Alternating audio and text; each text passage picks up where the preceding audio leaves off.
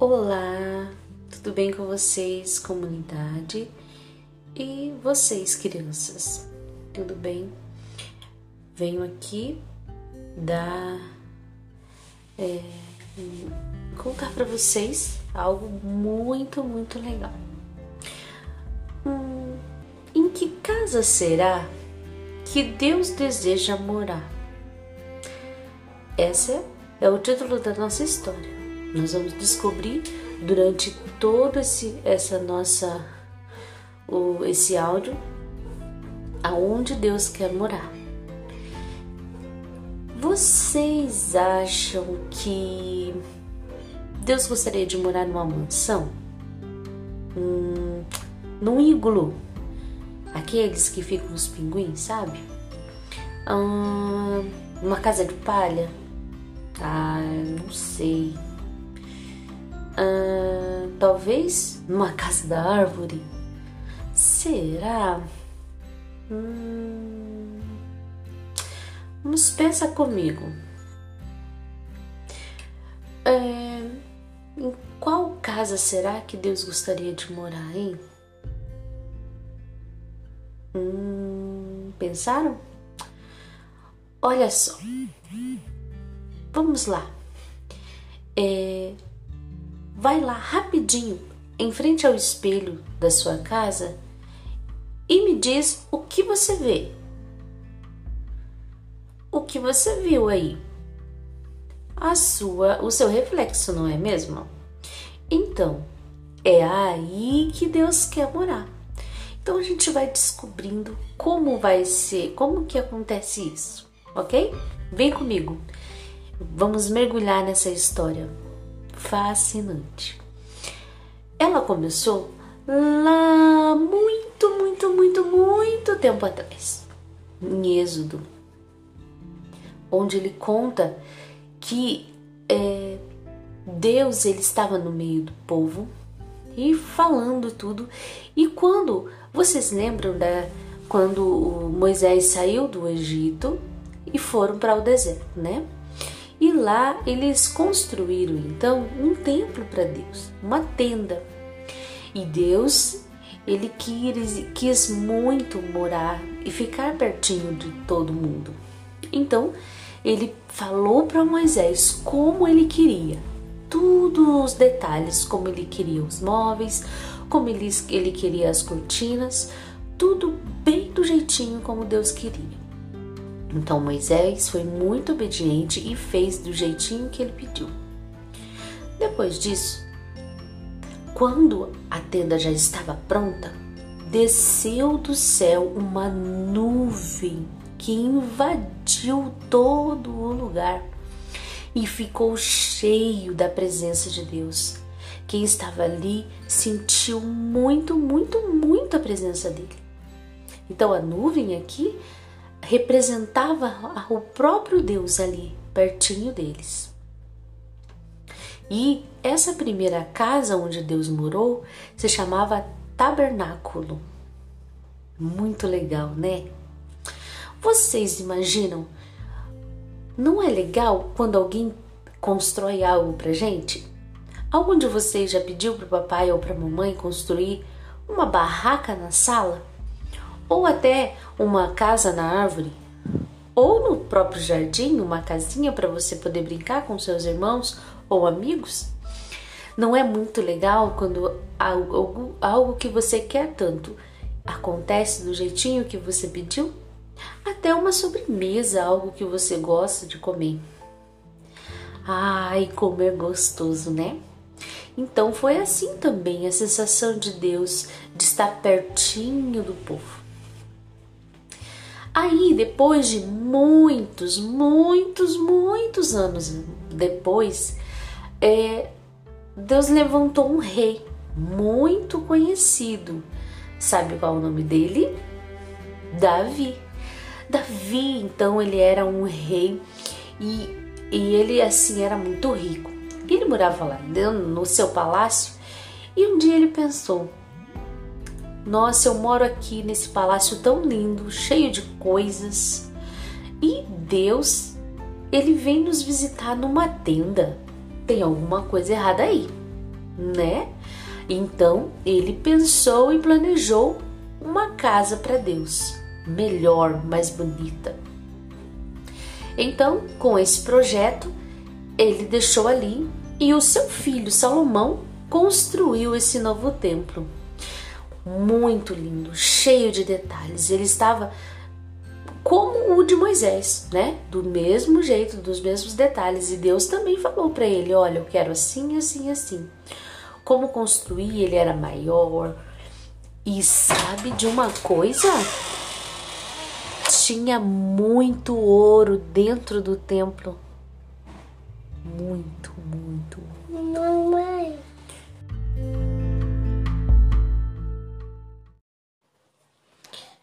Graça e paz, crianças, tudo bem? Aqui quem fala é a tia Nani e hoje eu vou contar para vocês sobre a casa de Deus. Mas eu quero pedir algo para vocês. Para como vai ser um áudio, então você vai ter que usar a sua imaginação. Vem comigo. Em qual casa será que Deus gostaria de morar? Vamos ver. Numa mansão? Hum, no iglu? Ah, será que num palácio? Ou numa casa da árvore? Hum, vamos pensar um pouquinho. Hum, eu vou te pedir algo. Vai lá rapidinho, em frente a um espelho, e me diz o que você vê. Ah, isso mesmo. É o seu reflexo, não é? É você. Isso. Você não é linda? Você não é lindo? Então, é aí que Deus deseja morar em você. Lá em Coríntios, no capítulo 3, Paulo nos ensina nesse texto que devemos lembrar que nós somos a casa de Deus. Ele escreve essa carta para a cidade de Coríntios para eles seguirem em paz, para resolver os seus problemas com amor de, com o amor de Deus, sempre unidos. Sabia que, mesmo dentro da igreja, temos problemas? Mas Deus nos ensina a resolver sempre com muito amor e cuidado. A igreja de Corinto, eles estavam brigando por causa do templo. Por isso, Paulo escreveu para que eles lembrassem que eles eram a casa de Deus e que eles precisavam viver unidos. Você já mudou de casa algum dia? Alguma vez você mudou de uma casa pequena para uma maior? Algumas têm casa assim que é bem legal, não é verdade? Melhor do que as outras. A Bíblia, ela nos conta que Deus também tinha esse sonho de ter uma casa. Por isso, ele procurou a casa perfeita. Essa casa era muito especial pois Deus sabia exatamente o jeitinho que ele queria. Por isso, muito, há muito tempo atrás, Deus mandou Moisés construir uma tenda para que ele pudesse morar junto com o seu povo. Essa tenda chamava-se tabernáculo. Veja só o que a Bíblia diz. Moisés Faça a tenda e todos os seus móveis de acordo com o modelo que eu vou lhe mostrar. Êxodo 25, versículo 9. Depois que Deus falou com Moisés, ele deu todas as medidas da casa, os tecidos que deveriam ser usados, os móveis, os tapetes, as cortinas, exatamente conforme deveria ser construída para a casa de Deus, o tabernáculo. Você já pediu para alguém construir algo para você? Seja uma casa na árvore, ou uma cabana na, na sala, ou até mesmo armar a barraca no jardim? para você brincar com seus amigos e seus irmãos. É muito legal quando a gente consegue as coisas, não é mesmo? E assim Deus também ficou muito feliz. Ele queria essa casa e seria que seria construída do jeitinho que ele sonhou. E olha só como Deus gostou dessa casa que Moisés construiu. Em Êxodo está escrito: Então o Senhor desceu numa nuvem, e a nuvem cobriu toda a tenda. Ela ficou cheia da glória de Deus. Essa nuvem simbolizava a presença de Deus. Depois de muito, muito, muito tempo depois, Deus levantou Davi, o rei Davi, para governar o seu povo. Davi um dia estava lá olhando no seu palácio e ele pensou: Eu sou rei, moro num palácio e a casa de Deus é uma tenda. Isso não está certo. Então eu vou construir a casa de Deus. E Deus sabia que gostou muito da ideia. Deus deu a Davi bem certinho como ele queria que sua nova casa fosse, assim como falou com Moisés. Salomão, o filho de Davi, que construiu o templo. Ele tinha o mesmo formato da tenda, mas era bem maior e bem mais bonito. Sabe por quê? Porque era feita de ouro por dentro, inteiro por dentro isso está em 1 Reis 6,22. Você já imaginou uma casa assim, toda de ouro? Deus veio morar em sua casa nova.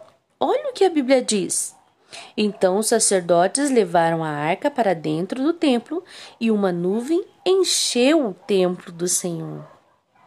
Em 1 Reis 8, versículos 6 ao 10. Se lembra o que significa nuvem, não é mesmo? Isso mesmo, a presença de Deus.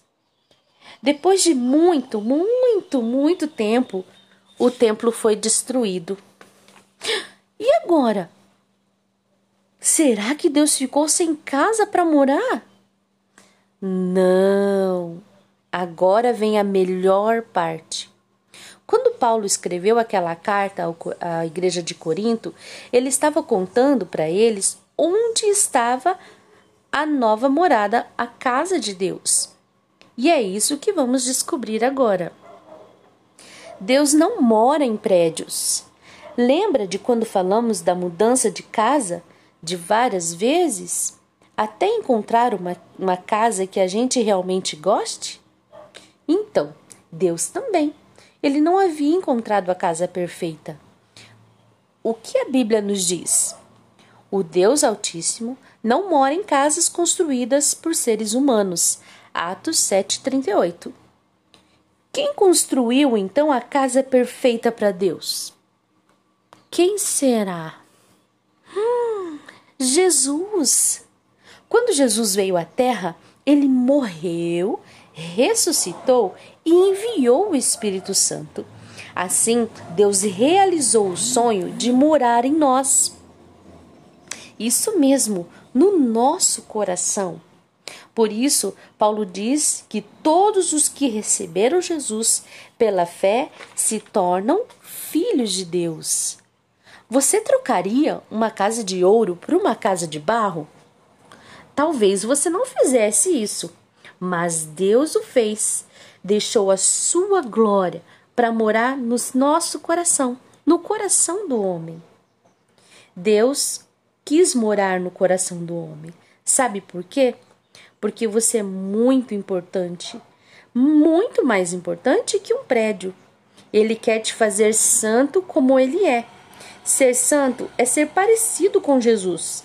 Isso acontece quando recebemos a Jesus e o Espírito Santo de Deus vem morar em nós. E Deus enviou o Espírito do seu Filho ao nosso coração. Gálatas 4:6. Pois por fora, talvez você não mude nada, mas por dentro você é cheio de da vida de Deus.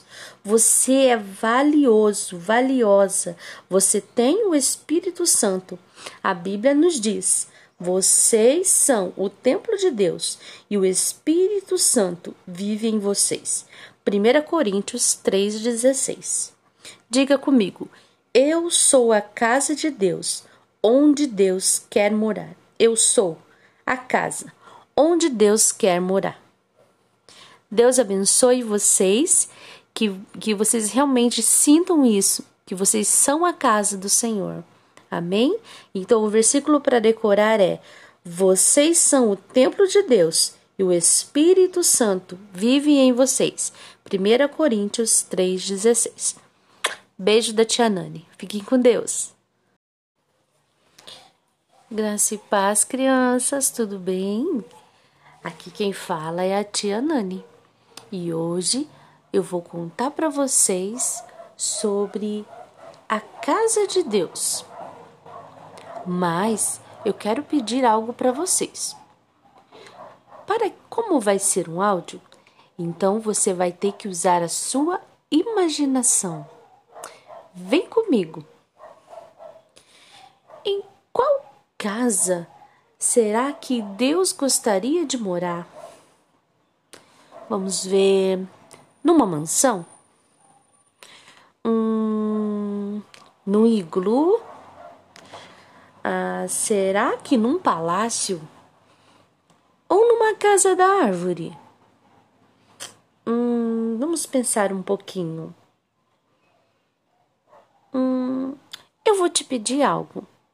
Vai lá rapidinho, em frente a um espelho, e me diz o que você vê. Ah, isso mesmo. É o seu reflexo, não é? É você. Isso. Você não é linda? Você não é lindo? Então, é aí que Deus deseja morar em você. Lá em Coríntios, no capítulo 3, Paulo nos ensina nesse texto que devemos lembrar que nós somos a casa de Deus. Ele escreve essa carta para a cidade de Coríntios para eles seguirem em paz, para resolver os seus problemas com amor de, com o amor de Deus, sempre unidos. Sabia que mesmo dentro da igreja temos problemas? Mas Deus nos ensina a resolver sempre com muito amor e cuidado. A igreja de Corinto, eles estavam brigando por causa do templo. Por isso Paulo escreveu para que eles lembrassem que eles eram a casa de Deus e que eles precisavam viver unidos. Você já mudou de casa algum dia? Alguma vez você mudou de uma casa pequena para uma maior? Algumas têm casa assim que é bem legal, não é verdade? Melhor do que as outras. A Bíblia, ela nos conta que Deus também tinha esse sonho de ter uma casa. Por isso, ele procurou a casa perfeita. Essa casa era muito especial pois Deus sabia exatamente o jeitinho que ele queria. Por isso, muito, há muito tempo atrás, Deus mandou Moisés construir uma tenda para que ele pudesse morar junto com o seu povo. Essa tenda chamava-se tabernáculo. Veja só o que a Bíblia diz. Moisés Faça a tenda e todos os seus móveis de acordo com o modelo que eu vou lhe mostrar. Êxodo 25, versículo 9. Depois que Deus falou com Moisés, ele deu todas as medidas da casa, os tecidos que deveriam ser usados, os móveis, os tapetes, as cortinas, exatamente conforme deveria ser construída para a casa de Deus, o tabernáculo. Você já pediu para alguém construir algo para você? Seja uma casa na árvore, ou uma cabana na, na sala, ou até mesmo armar a barraca no jardim para você brincar com seus amigos e seus irmãos. É muito legal quando a gente consegue as coisas, não é mesmo? E assim Deus também ficou muito feliz. Ele queria essa casa e seria que seria construída do jeitinho que ele sonhou. E olha só como Deus gostou dessa casa que Moisés construiu. Em Êxodo está escrito: Então o Senhor desceu numa nuvem, e a nuvem cobriu toda a tenda. Ela ficou cheia da glória de Deus. Essa nuvem simbolizava a presença de Deus. Depois de muito, muito, muito tempo depois, Deus levantou Davi, o rei Davi, para governar o seu povo. Davi um dia estava lá olhando no seu palácio e ele pensou: Eu sou rei, moro num palácio e a casa de Deus é uma tenda. Isso não está certo. Então eu vou construir a casa de Deus. E Deus sabia que gostou muito da ideia. Deus deu a Davi bem certinho como ele queria que sua nova casa fosse, assim como falou com Moisés. Salomão, o filho de Davi, que construiu o templo. Ele tinha o mesmo formato da tenda, mas era bem maior e bem mais bonito. Sabe por quê? Porque era feita de ouro por dentro, inteiro por dentro. Isso está em 1 Reis 6,22. Você já imaginou uma casa assim, toda de ouro? Deus veio morar em sua casa nova. Olha o que a Bíblia diz.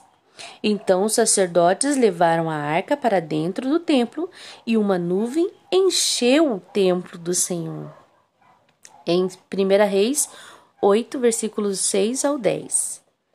Se lembra o que significa nuvem, não é mesmo? Isso mesmo, a presença de Deus. Depois de muito, muito, muito tempo, o templo foi destruído. E agora? Será que Deus ficou sem casa para morar? Não. Agora vem a melhor parte. Quando Paulo escreveu aquela carta à igreja de Corinto, ele estava contando para eles onde estava a nova morada, a casa de Deus. E é isso que vamos descobrir agora. Deus não mora em prédios. Lembra de quando falamos da mudança de casa de várias vezes até encontrar uma, uma casa que a gente realmente goste? Então, Deus também ele não havia encontrado a casa perfeita. O que a Bíblia nos diz? O Deus Altíssimo não mora em casas construídas por seres humanos. Atos 7:38. Quem construiu então a casa perfeita para Deus? Quem será? Hum, Jesus. Quando Jesus veio à Terra, ele morreu, ressuscitou e enviou o Espírito Santo. Assim, Deus realizou o sonho de morar em nós. Isso mesmo, no nosso coração. Por isso, Paulo diz que todos os que receberam Jesus pela fé se tornam filhos de Deus. Você trocaria uma casa de ouro por uma casa de barro? Talvez você não fizesse isso, mas Deus o fez deixou a sua glória para morar no nosso coração, no coração do homem. Deus quis morar no coração do homem. Sabe por quê? Porque você é muito importante, muito mais importante que um prédio. Ele quer te fazer santo como ele é. Ser santo é ser parecido com Jesus. Isso acontece quando recebemos a Jesus e o Espírito Santo de Deus vem morar em nós. E Deus enviou o Espírito do seu Filho ao nosso coração. Gálatas 4:6. Pois Por fora, talvez você não mude nada, mas por dentro você é cheio de da vida de Deus. Você é valioso, valiosa. Você tem o Espírito Santo. A Bíblia nos diz: vocês são o templo de Deus e o Espírito Santo vive em vocês. 1 Coríntios 3,16. Diga comigo: Eu sou a casa de Deus, onde Deus quer morar. Eu sou a casa onde Deus quer morar. Deus abençoe vocês que, que vocês realmente sintam isso, que vocês são a casa do Senhor. Amém? Então o versículo para decorar é: Vocês são o templo de Deus e o Espírito Santo vive em vocês. 1 Coríntios 3,16. Beijo da Tia Nani. Fiquem com Deus.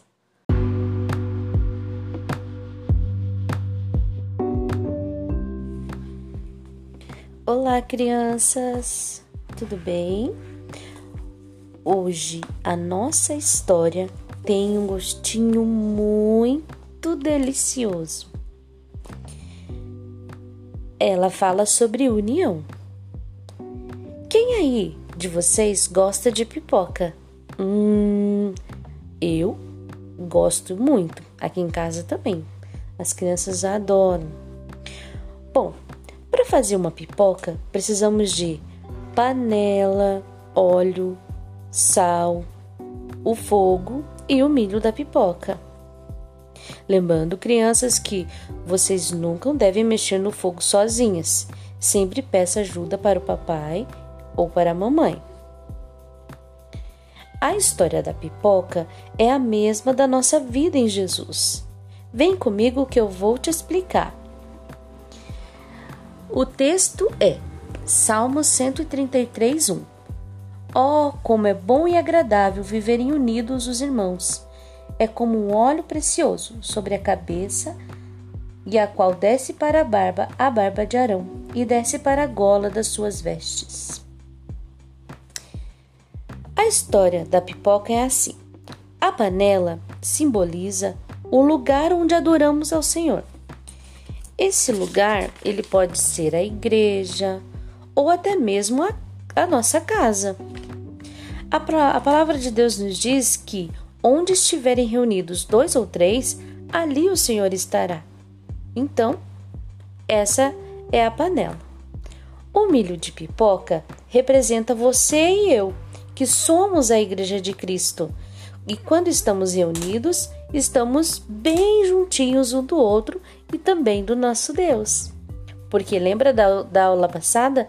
Nós somos a casa de Deus. O óleo significa a unção e a presença de Deus em nossas vidas.